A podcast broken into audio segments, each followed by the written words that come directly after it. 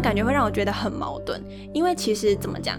嗯，现实生活才是我们真正的生活。但是我现在居然是在接触真实的生活的时候，我反而会有一种进入异次元空间的那种感受。反而是在多划手机的情况下，知道大家在干嘛的情况下，用手机跟别人聊天的过程中，我才会觉得好像我跟大部分的人一样，我才会觉得我在一个主要的世界地图上。但老实讲，真正的主要的地图应该是现实生活才对。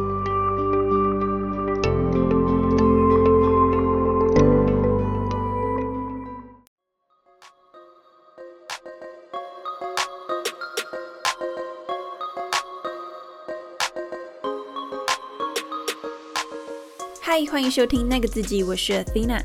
在那个自己这个节目里面，会和你聊聊自我优化、自我照顾以及自我认识的主题，希望能够陪伴你在忙碌与烦闷的生活中，重新找到内在的宁静，看见自己最美丽的模样。Athena 希望透过这个节目，打造理想自己研究室，分享各种优化自己的心法与知识。如果你希望成为一个更好的自己，那就千万不要错过这一集，并且帮我按下订阅哦。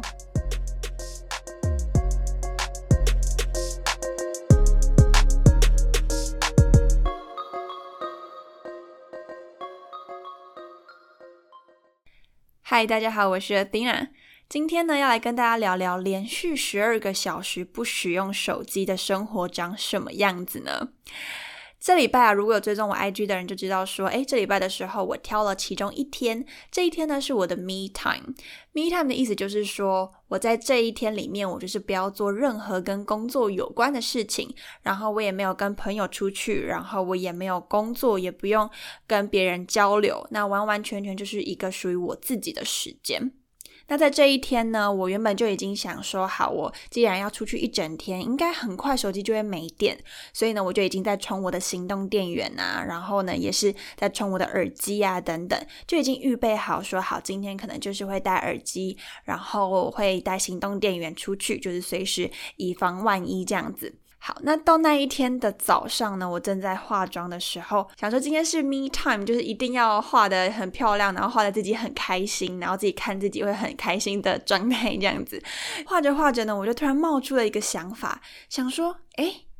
要不如今天都不要碰手机，会怎么样呢？然后这个想法就一进来，我就觉得天哪，这个 idea 也太棒了！虽然我不知道棒在哪，但是 我就想说，不然就来试试看这样子。所以那时候我就决定，行动电源啊、充电线啊、耳机就完全都不带。因为如果你今天都带的话，那很有可能你会有转换的余地啊，或者是诱惑会比较多啊等等。所以呢，那时候我就选择都不带。然后因为我的手机也是处于那种很容易耗电的状态，所以我一定会。要告诉自己说不要去碰手机，然后好好专注在生活上面，然后去体验看看，在一个没有手机的日常里面，我的生活长什么样子，我会有什么样的感觉。然后呢，它和我们平常就是一直在用手机的状态有没有什么不一样的地方？那也是因为最近呢，我刚开始上一个正念的工作坊，虽然我还没有正式上课，对，但是呢，在收到那个课前的讲义的时候，其实大概有去了解正念的意涵，其实就是要我们去有意识的生活，去感受周围的环境啊等等。那我就想说，那就把这一天呢当做一个正念的练习，来去感受一下生活的细节啊，然后一些平常。没有注意到的地方。好，那一开始呢，就想要先问你哦，你觉得呢？如果今天你不使用手机连续十二个小时，你的生活会长什么样子呢？你又会有什么样的感觉呢？究竟是比较焦虑呢，还是说你的内心可能会蛮平静的？然后究竟你是会觉得很无聊呢，还是你会觉得很充实？你可以先想想看，你的答案可能会是什么。在这一次的一整天，就是尝试没有使用手机的一天呢，我其实有发现蛮多我平常没有注意到的事情，然后也有些启发的地方。所以刚刚的问题呢，就想要先请你想想看，你的答案会是什么？那在音乐后呢，我会来跟你分享我发现了什么。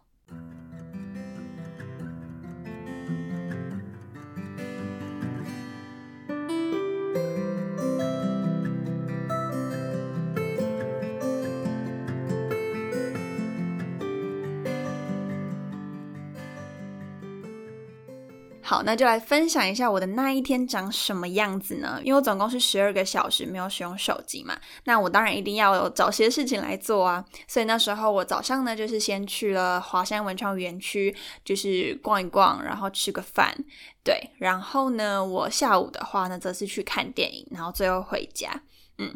就是这样子一整天的行程。那整体呢，就是十二个小时里面呢，唯独有五分钟就是有使用手机，是包含比如说拍照片。我总共大概拍了三四张左右，然后还有一个就是查电影的时间，然后第三个就是最后一个呢，就是啊，我去餐厅的时候有那个帮忙打五星评分就可以获得饮料这样子，对，就是想喝饮料，所以就是这几个就是有。啊，拿出手机这样子，那剩下呢是都没有使用手机的，就是连听音乐、连打开 IG 三秒都没有的一个状态。所以这是我那十二个小时里面的一个状态，就是先跟大家分享一下，就是其实还是有五分钟拿出来拍照，那剩下的十一个小时又五十五分钟就是处于一个啊没有手机的状态，然后剩下时间我就是把它关机，嗯。那其实整体初期呢都还蛮顺利的，初期就是比方说在看电影之前的行程，我觉得都还蛮顺利的，因为其实你会有很多事情要做，就比如说你会去看展啊，你要去买个东西呀，然后去晃一晃啊，或者去吃个饭啊，或者看电影，所以其实你都会一直有一个事情要做，所以初期其实还蛮顺利的。不至于到会觉得没有手机就有种快要呼吸不到空气的感觉，对。那但是老实讲，整体而言呢，其实还是有十几次的念头，我自己印象中大概要跑出十几二十次想要划手机的那个。感觉，所以每当我有这种感觉的时候呢，我就要一直去很有意识的告诉自己要转移注意力，就是转移注意力到周围的事情上面。除了刚刚讲到的看展、看电影啊等等啊，还有就是我会尽可能去观察周围我能观察的东西，就是因为你会觉得很很空，你会觉得说啊。我现在没事做，但是我好想找点事情来做，但是我又不能划手机，我也不能听音乐，那我现在能干嘛？所以就变成说，哎，今天在散步的时候，我会去多看一下周围的环境啊，树木啊，然后我这时候才发现，原来华山也有阿伯勒，我之前都没有注意到，我去了华山好几次，但从来没有发现有阿伯勒。对阿伯，因为是师大的树，所以就是会特别有感觉，说哇，毕业季的时候来华山应该是一个很漂亮的风景。那再来的话呢，就是我也去看一些捷运上的广告啊，然后看人们在干嘛，就会看一下滑手机的滑手机啊，然后看那种小孩跟大人的互动，也是蛮有趣的。那或者是说在北车呢，我有看到说，哎，墙壁上会有那种，呃，因为现在北车那边有那个。故宫的宣传，然后呢，它会有一个动画，然后我觉得那个动画很很漂亮，就是它会有，比如说一开始可能会有一只马在动，那动一动呢，最后就会停下来，然后变成故宫里面的一个文物，然后那个文物呢就是马的形状，然后就觉得哇，这个动画好可爱哦，我就在那边多停了一下，就是有马、有鸭子啊等等，对，所以就是。我会一直需要去转移注意力。每次当我可能觉得有点无聊啊，或者是说好想要拿起手机的时候，我就会多想一下，现在我可以多做点什么，然后去把重心放在啊四周的环境。所以如果说看的有点疲乏的话，有的时候呢，我就会想说，可能可以来闻一下周围有没有什么味道啊，或是听一下周围有什么样的声音是平常没有注意到的。所以这样子的一个呃转移注意力，其实都会帮助我在前期呢是蛮顺利的，并不会有太大的焦虑。那其实这一天呢，我除了安排就是自己出来玩之外，我自己也希望透过这一天的时间，好好的去梳理过去可能两三个月的自己的状态。因为在三月、四月的时候，我有一些迷惘的时候，所以我也希望用这一天好好去整理自己的状态，然后去思考下一步要往什么方向去走。所以呢，虽然我没有用手机，但是我其实有带纸跟笔。然后呢，所以在我觉得无聊的时候，就是有空档的时候，我就会坐下来，然后就是在一个旁边有一间就是会放那种音乐的一个店家，然后呢前面就是有树，然后因为那天有点下雨，所以没什么人，很空旷。那我就坐在一个啊淋不到雨的地方，好好的就拿出纸跟笔，然后去写下说，嗯，我觉得这两三个月以来我做的啊好的地方在哪里，我进步的地方在哪里，然后跟我觉得还不足的地方要改进的地方是什么。那接下来去写说，那我下一步要往什么方向去走？所以呢，就是去好好把自己的想法写下来。那在写的过程呢，其实是还蛮舒压，而且时间过得非常快。那在我写完的时候，我想说，嗯，其实就是很投入在写的过程里，然后就再一次看一下手表，就发现哦，原来已经过了一个小时。所以除了去转移五官的注意力之外，五感的注意力之外呢，其实我自己也有准备纸跟笔，就是去做一些思考，然后后让自己好好的可以在一个自己的世界里面去整理自己现在的状态。但是，但是呢，就是虽然说前半段还蛮顺利的，但是到后面呢，开始有一点 hold 不住。就是呢，比方说在看电影的时候，那时候已经到下午了，那那时候我就看到我旁边的人，就看电影的过程中，就是有人就拿出手机出来划个两下。老实说，我就心里呢会觉得有点心动。就是会觉得有点，嗯，有点也想要划个两下，因为那个时候毕竟我已经是没有划手机八个小时左右的状态，其实就已经有点久了。然后，所以我就还是有一点，嗯，虽然有点心动，但是因为那时候还有电影嘛，所以你还有转移注意力的地方，所以我就还 OK。那电影结束之后呢，我就回到家。我觉得最困难的就是回到家的那两个小时。一来是因为这个时候已经是我没有使用手机十个小时了，那再来就是因为它已经偏晚上，而且我已经有啊快要。就是整个半天是没有看手机的状态，我会很担心说是不是有人想要找我啊等等。尤其到了家里面，你也没有太多可以转移注意力的一些啊目标这样子，所以一开始真的是有一点痛苦，就会有一种啊心里会蛮焦虑的。那除了感到有点焦虑之外呢，我也会一直吸气跟吐气，那个是有点是因为胸闷的关系，所以你会一直想要把胸口的闷的那个气给吐出去，我就会一直，就一直做这样子的动作，然后希望让自己的胸闷可以减缓一点。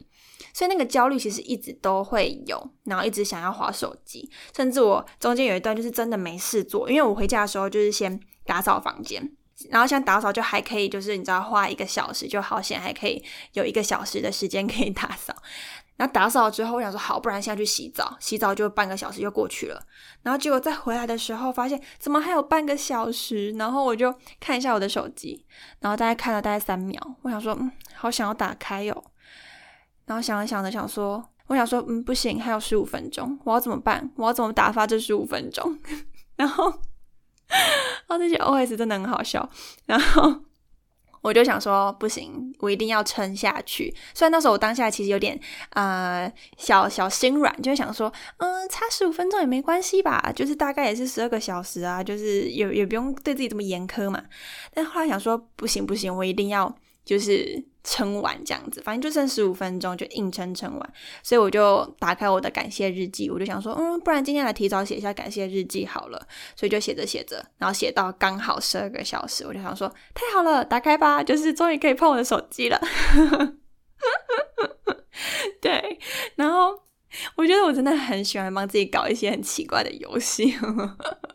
好好笑。好。所以那天的十二个小时大概是这样子度过的。一开始不会有太多的焦虑，因为你有很多可以转移注意力的地方。那到后面呢，才开始焦虑越来越重，越来越重，越来越重。然后直到最后到晚上的时候，其实会到有一点快要受不了的一个程度。因为我那时候很担心别人要找我啊，或很担心我错过什么讯息等等。就是你知道，就那个 fear of missing out，就是这个感觉很强烈。那接下来呢，就要来跟大家分享我在这一个连续十二个小时不用手机的一天呢，我发现的三件事情以及五个反思点。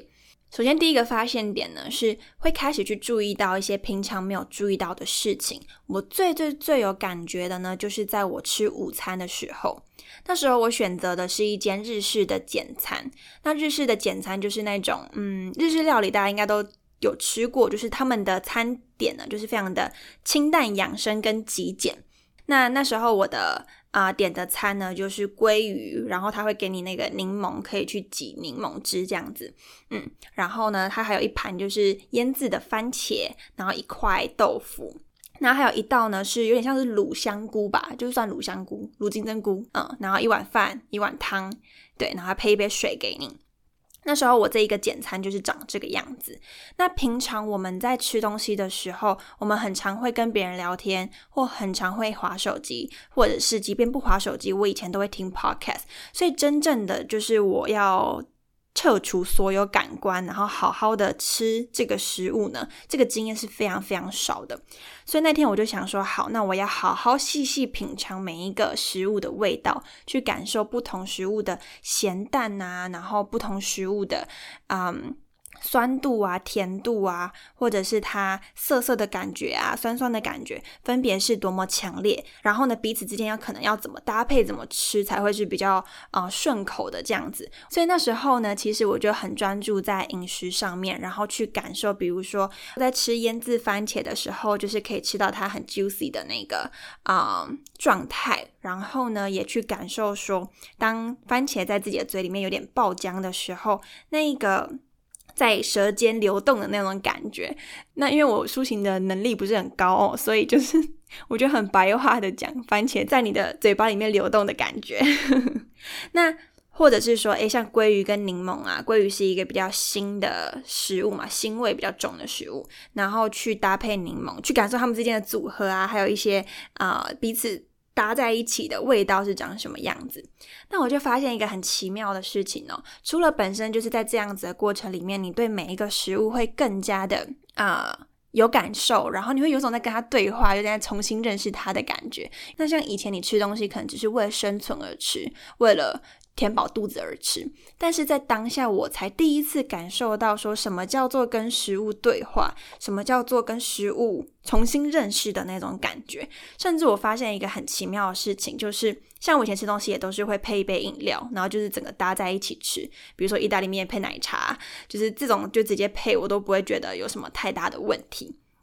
但是那天我发现一个很好玩的事情，是我刚刚不是说我有五星打卡吗？也不对，五星评论。然后评论的话呢，他会送一杯可尔必斯。我就想说，好，那我就是想要喝可尔必斯，我就就是有有帮他们打五颗星这样子。然后加上自己做 p a r k 之后，发现打五颗星的那个激励效果实在是太强了，就是帮他打一下。好，重点是呢，就是一开始我也是啊，在可尔必斯还没来的时候，我就是。照常去感受每一个食物的味道，然后就搭配水，然后就觉得嗯还蛮好吃的。然后突然发现哇，日式的清淡，它的养生是一个让人吃起来很舒服的状态，不会有一种过咸过过甜的那种啊很不舒服的感觉。除了这件事情之外呢，后来可尔必斯上来了，我就边喝可尔必斯，然后就是边吃，然后我就觉得很奇怪，因为我觉得说可尔必斯是一个怎么讲？啊，碳酸性饮料嘛，所以它会甜了一点，然后比较有一点刺激性一点。但是呢，日式简餐是一个比较平淡的感觉，所以两个东西加在一起呢，你会觉得很冲突。这个冲突，我觉得是真的是你真的去感受食物之间彼此的味道的时候，才会有这么明显的差异。因为以前我也是意大利面、奶茶都在一起啊，然后或者是三明治配可可，就这样都在一起，就也不会有太大的想法。但是在当下呢，我就突然觉得芝士简餐不能配可尔必斯，我就想说，天哪！原本你们的餐点可能很完整、很棒，那如果突然搭一个免费饮料是可尔必斯的时候，就可尔必斯的那个刺激性的成分呢，其实是会打掉原本食物带给你的味蕾，就是。他们两个是不一样的感觉，然后搭在一起就会很冲突、很破坏。然后前面会觉得说，哎，日式简餐带给我的那种很平淡，然后就是很简单的那一种啊饮食的幸福感呢，会被那个科比斯给冲坏掉那种感觉。那那时候我就想到一个譬喻，虽然这譬喻我后来觉得很奇怪，但是我当时就是想到这一个。我觉得这种感觉就是日式简餐配可尔必斯，就有点像是你穿着比基尼走到书店里面去看书的那种感觉。就是两个各自就是都会觉得哦，各自都是挺好的东西，简餐很棒，就餐点很棒，可尔必斯也很棒，但是他们不能都在一起，所以就会有一种啊，当下对于这种的感觉是特别的强烈跟明显的。所以那时候离开餐厅的时候，我就会突然觉得。原来食物是一个这么奥妙的东西，就是比如说 A 配 B 是怎么样子，然后 B 配 C 会带来什么样的感受。我突然觉得饮食是一个很奥妙的东西，那这是我之前从来没有发现到的。那这是第一个我想跟大家分享的，就是当我们今天把专注力放回日常的时候，专注在饮食的时候，我们会发现一些新的东西，是可能过往我们没有注意到的。那那一次对我来讲最印象深刻的，就是啊。比基尼走进书店啊，不对，应该是说在吃日式简餐的时候不能配可比斯。对对对，所以这是第一个发现。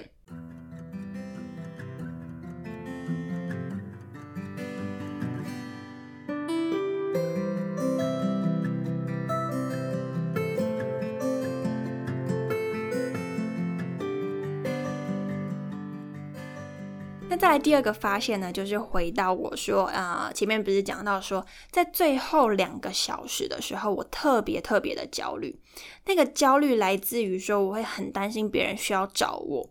那在过去呢，以前有就是无时无刻都用手机的情况下，就是你今天如果。啊，随时都可以看讯息嘛，即便你不会立即回，有时候你到晚上才回，因为你很忙，但是你都可以啊，大概知道说好，今这个讯息比较没那么急，这个讯息比较急，那急的处理掉之后，你不急的，即便没有回，你也都会觉得没有关系。那在你没有看手机的时候，你就会很担心说，是不是有人急着找你，但是我没有立即回，可能会很不好意思，或者是可能会让对方等太久等等。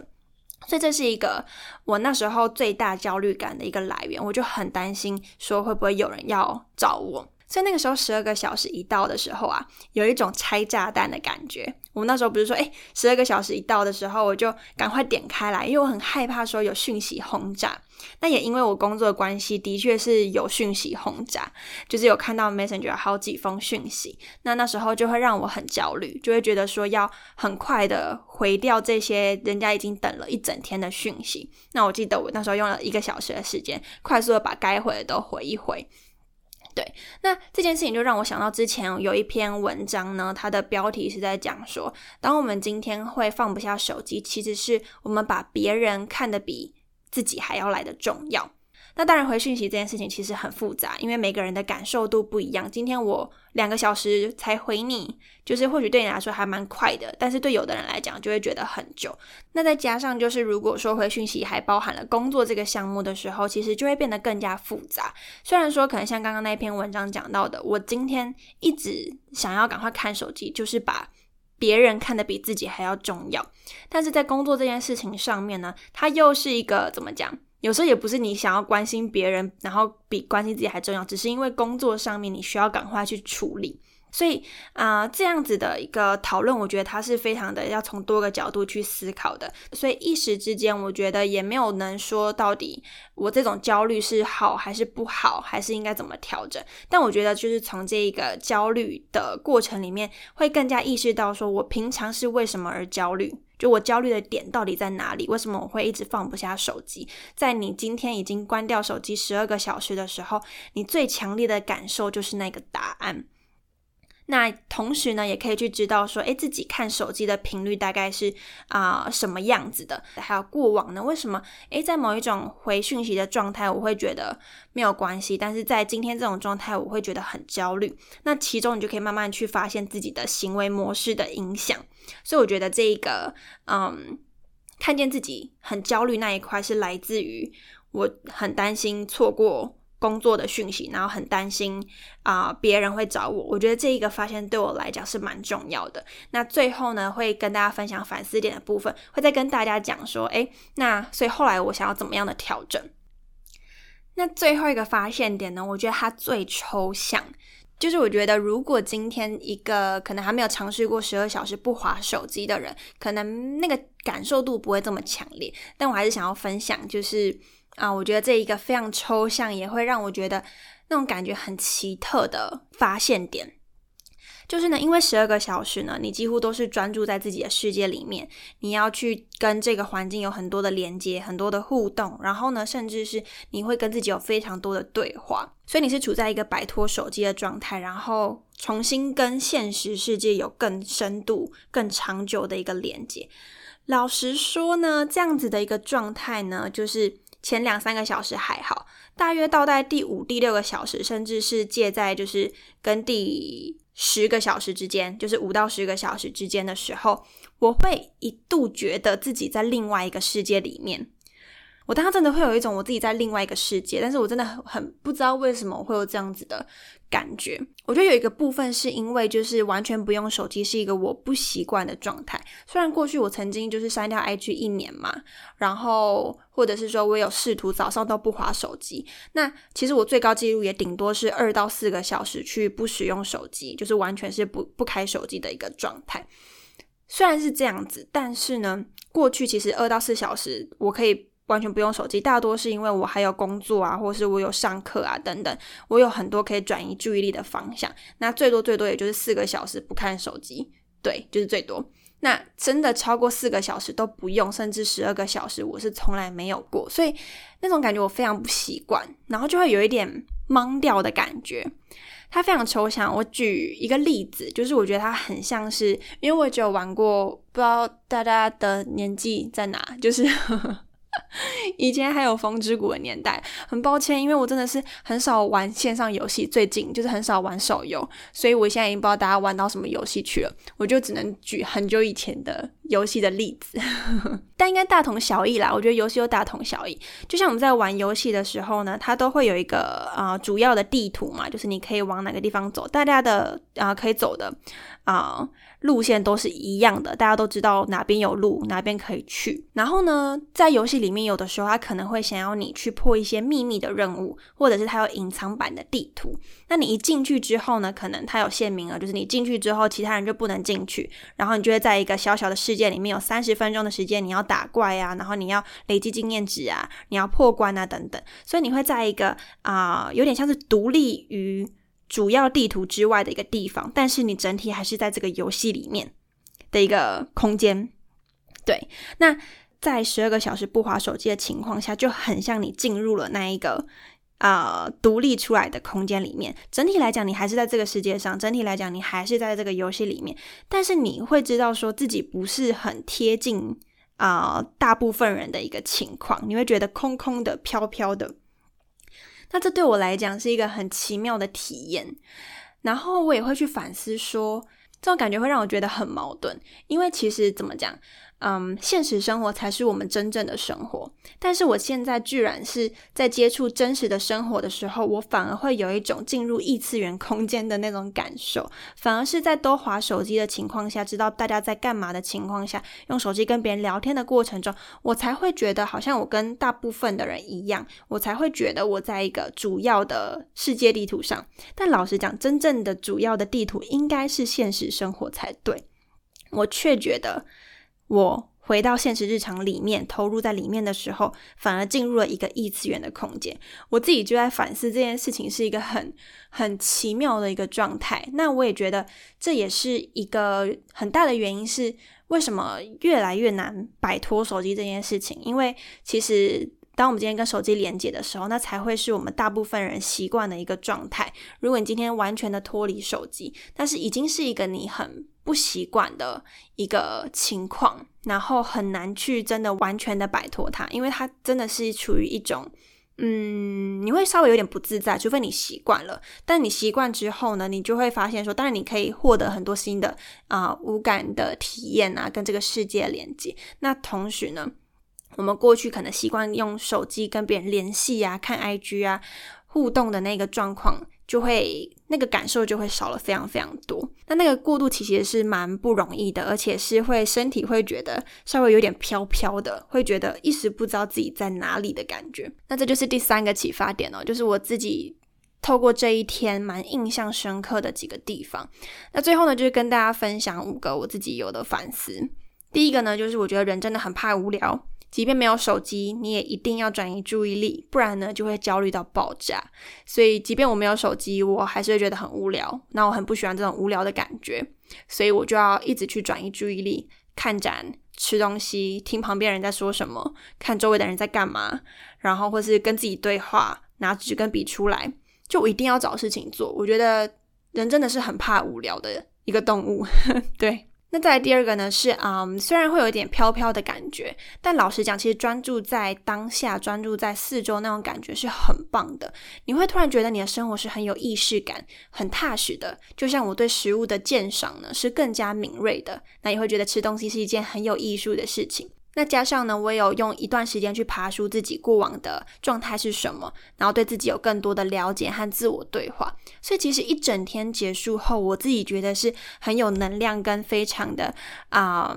厚实的，很踏实的。那再来第三个呢，就是透过拿下手机，其实是有更多沉淀的时间。比方说那时候我刚看完电影，其实有一个冲动是很想要拿出手机起来做点事情这样子。那我就发现说，其实当我还没有拿手机的时候，我有更多的时间去沉淀刚刚我在电影里面看到的剧情啊，我的感受啊，然后这个感受跟电影的连接啊等等，所以我有更多的时间可以去做沉淀。如果说当下我就马上拿出手机的话，它就会像可尔必斯一样打乱我整个感受。就是对，哦，我现在一直讲到可尔必斯，我觉得很好笑。好，对，所以呢，其实啊，有时候适度的放下手机，可以多了很多沉淀的时间。那再来第四个呢，就是啊，我觉得应该会蛮多人好奇说，那所以你会想试试看十二个小时不划手机吗？那我也在思考，嗯，我以后要再来尝试这十二个小时不划手机这一件事情吗？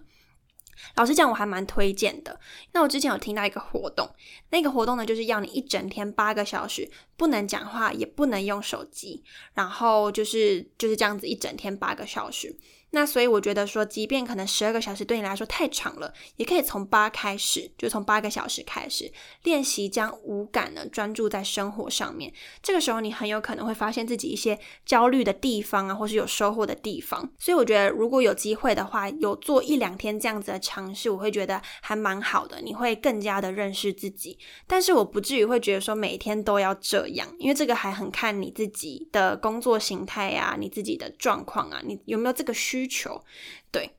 如果说你的工作是一直时不时要看讯息的，那老实讲，我觉得也不一定要做这件事情。我觉得它就只是一个自我觉察的一个很好的练习。嗯，那当然说，诶，如果你不是一个要很快就啊回复很多讯息的人，那我会蛮推荐去做。啊，比较长时间的这样专注的练习，就是拿掉手机的一个练习。因为老实讲，其实当你今天拿开手机的时候，你会发现你多了许多时间，然后也因为你的注意力并没有被分散掉，所以你会有更多新的想法，更多有创造力的东西出现，很不自觉的就突然有一些新的 idea，是你平常在划手机你无法想出来的。就手机有点像挡住那个门口，你知道吗？就是把门塞住了。但是你今天把手机拿掉，那个门就可。以轻易的被打开，所以如果说，哎，你今天想要试试看的话，我会蛮鼓励，可以先挑一天，可能是八个小时来试做看看，或者是说四个小时，我觉得可以先剪成四个小时，因为我突然回想到，起初我在不碰手机两个小时就快要疯了，对，然后是后，因为我可能先前有先练过，就是从两个小时变四个小时，然后。这一次呢，加上因为自己一个人出去玩，所以呢，就是把它延长到十二个小时这样子。所以你可以先挑你自己有挑战性，但也不会这么困难的时数开始着手，你会更加认识你自己。那再来最后一个就是，嗯，刚刚讲到说，可能配合你的工作形态，你可以去啊尝试做这个拿掉手机的练习嘛。所以其实我最后回到我自己身上呢，我觉得说，如果今天我可能未来。忙了一段时间，那我觉得用这一个十二个小时不用手机的一个挑战呢，是一个有点像帮自己重新开机的过程，然后去整理自己状态的过程，所以我会蛮想要有机会就是再来尝试一次。那如果说可能是平常工作的状态，我不可能十二个小时都不看手机，那这个时候可能会依照我自己的状态去抓时间，去抓住一个自己最低的原则。比如说，你可能四个小时不看手机，这个时候你可以维持一定的专注度，也不至于太焦虑。就可能四个小时回人家讯息，我会觉得其实也不至于太夸张，就是我自己可以接受，所以我就会去帮自己抓一个范围，抓一个 range，就是抓一个啊，让我可以专注在工作上的一个时间范围，是不使用。手机的，所以这是我这一次这一个十二小时不划手机体验的一个很大的收获啊、反思啊，然后跟最后，我觉得未来我希望能够去画出一个范围，我觉得这对我来讲会是蛮有帮助的。那以上呢，就是我连续十二个小时不滑手机挑战之后的一些收获跟啊反思，就是不知道就是对于你来说，你会有什么样子的发现呐，或者是想法，就是欢迎呢可以啊跟我说，对，可以来 IG 跟我说。那我自己也会蛮好奇，说不知道身为听众的你会想要试试看吗？会想要尝试看看，可能一段时间都不滑手机吗？那你想尝试跟不想尝试的原因又是什么呢？欢迎来 IG 上面跟我分享哦。那以上就是今天的内容，希望对你有帮助。最后，如果你喜欢这一集的话，欢迎到 Apple Podcast 帮我打五颗星，并且留下评论，也可以请我喝一杯咖啡，支持我继续创作更优质的内容，或是截图这一集分享到你的现实动态上，tag 我 Athena 点二零四，让我知道你有收听，也能让我认识认识你。最后，别忘了帮我按下订阅，就不会错过最新一集的内容喽。感谢你收听那个自己，让我们在理想自己研究室中成为更好的自己。我们下周见。